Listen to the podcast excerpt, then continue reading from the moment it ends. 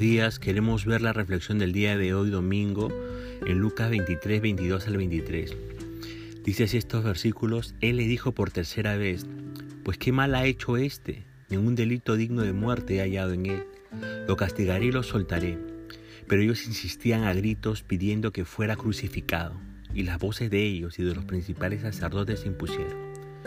Las personas muchas veces nos enfrentamos a la necesidad de tomar decisiones. Desde las personas más simples hasta las personas más influyentes tomamos decisiones. Y algunas de esas decisiones tienen un peso tan trascendental por la repercusión que puede tener para las personas que nos rodean. En algunas situaciones la persona influyente deberá enfrentarse a decisiones en las cuales va a estar en juego principios éticos que no siempre tienen fácil resolución. Sea cual sea ese proceso de decisión, hay algo que es cierto. Siempre habrá personas que usarán todo tipo de presiones para asegurarse que las cosas se decidan como ellos quieren. La presión puede venir por medio de las amistades, pero en la mayoría de los casos la presión se hará sentir por medios más agresivos, como la amenaza y la formación de bandos que trabajan incansablemente para poder conseguir el cometido. En Lucas capítulo 23, versos 6 y 7, Pilato se encontraba en una de estas situaciones. Siendo el juicio a Cristo algo que lo superaba, lo había enviado a Herodes para que le ayudara. Herodes, sin embargo, se había desentendido del tema, regresándolo de vuelta a Jerusalén.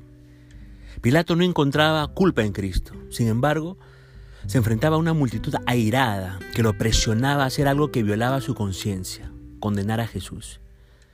Pilato intentó razonar con ellos e incluso apaciguarlos con la promesa de un severo castigo a Jesús. Pero la multitud pedía su muerte, no su libertad. ¿Y qué sucedió? Las voces de ellos y de los principales sacerdotes se impusieron. Pilato no pudo resistirse a la presión social y cedió para hacer lo que claramente violaba sus propias convicciones y la evaluación de la situación. Fíjese que la presión del grupo puede ser positiva o negativa. En el caso de Pilato, esta presión fue negativa porque lo llevó a cometer un pecado contra Jesús. Y escúcheme, la presión social es inevitable en nuestras vidas. Aún Jesús tuvo que luchar con la presión social, pero la gran diferencia es que él nunca cayó.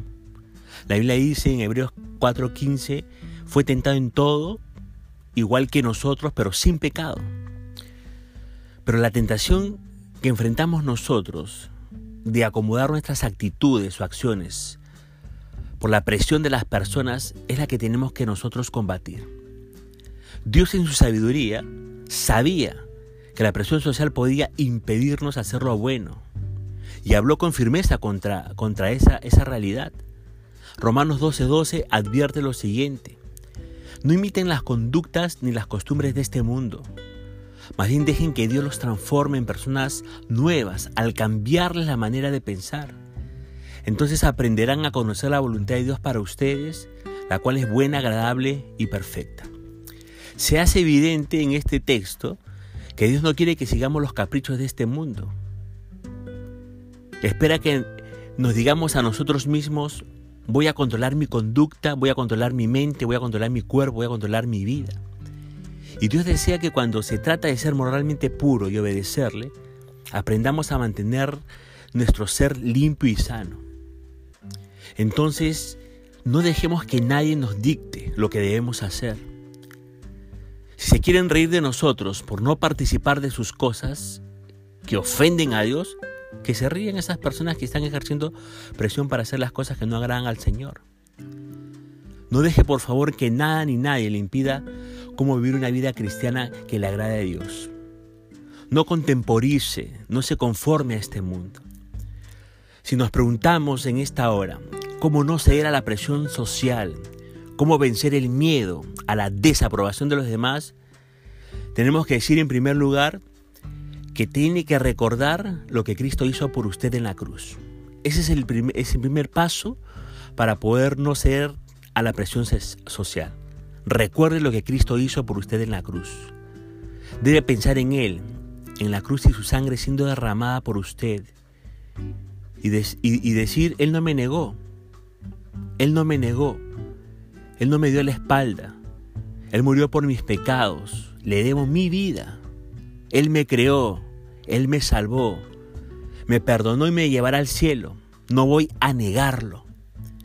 Lucas 9:26 va a decir, si alguien se avergüenza de mí de mis palabras, en otras palabras, si alguien complace a la gente, le agrada complacer a la gente antes que a mí, el Hijo del Hombre, dice, se avergonzará de él cuando venga en su gloria y en la gloria del Padre y de los santos ángeles.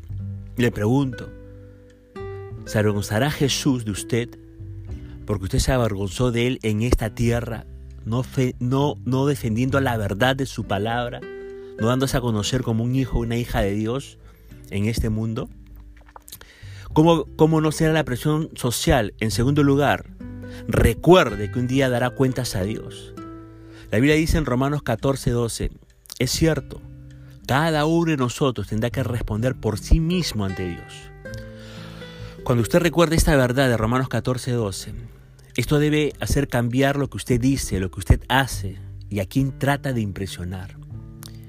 Esta verdad de Romanos 14, se debe llevarle a preguntarse, en una situación que está constantemente tratando de ponerle bajo presión para que usted sea políticamente correcto o, entre comillas, socialmente aceptable, debe llevarle a preguntarse, ¿quiero complacer a Dios o quiero complacer a esas personas?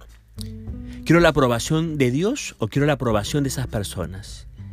¿Quiero la desaprobación de Dios en lo que dije o hice? O quiero la desaprobación de esa persona en lo que hice o acabo de decir.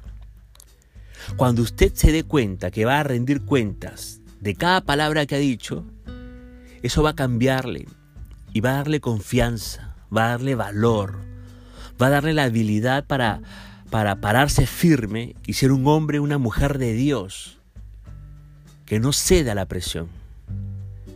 Y cuando nos toque rendir cuentas allá en los cielos, en ese momento Dios nos va a decir, ¿qué fue lo, que dijiste en aquella oportunidad? ¿Qué dijiste en aquella conversación en el trabajo? ¿Qué le dijiste a tu compañero en la escuela? Nos preguntará, ¿defendiste la verdad? ¿No cediste a la presión? ¿Mm? En tercer lugar, ¿cómo podemos nosotros este, no ceder a la presión social? Recuerde que la integridad es más importante que la popularidad.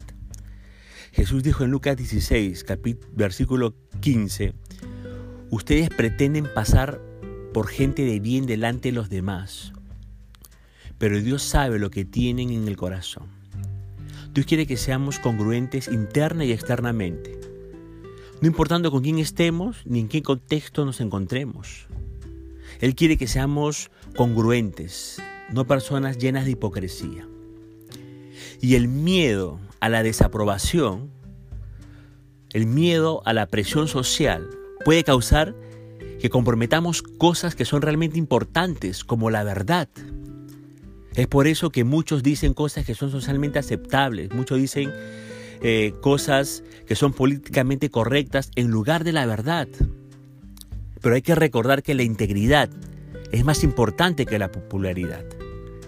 La Biblia dice en 2 Corintios 10, versículo 18, cuando la gente se alaba a sí misma, ese elogio no sirve de mucho. Lo importante es que los elogios provengan del Señor. Nos volvemos personas congruentes, íntegras, cuando decimos solamente lo que Dios piensa. Eso es lo importante, decir siempre la verdad, lo que Dios piensa. ¿Cómo no ceder a la presión social y ser personas de firmeza? En primer lugar, recuerde lo que Cristo hizo por usted en la cruz.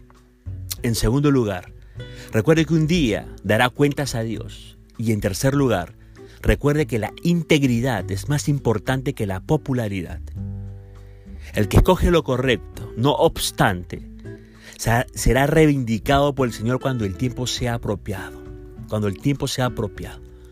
Dios nos ayude a no ser personas que cedamos a la presión, este, a la presión social en el futuro, cuando vengan las cosas un poco más difíciles. Que Dios le bendiga.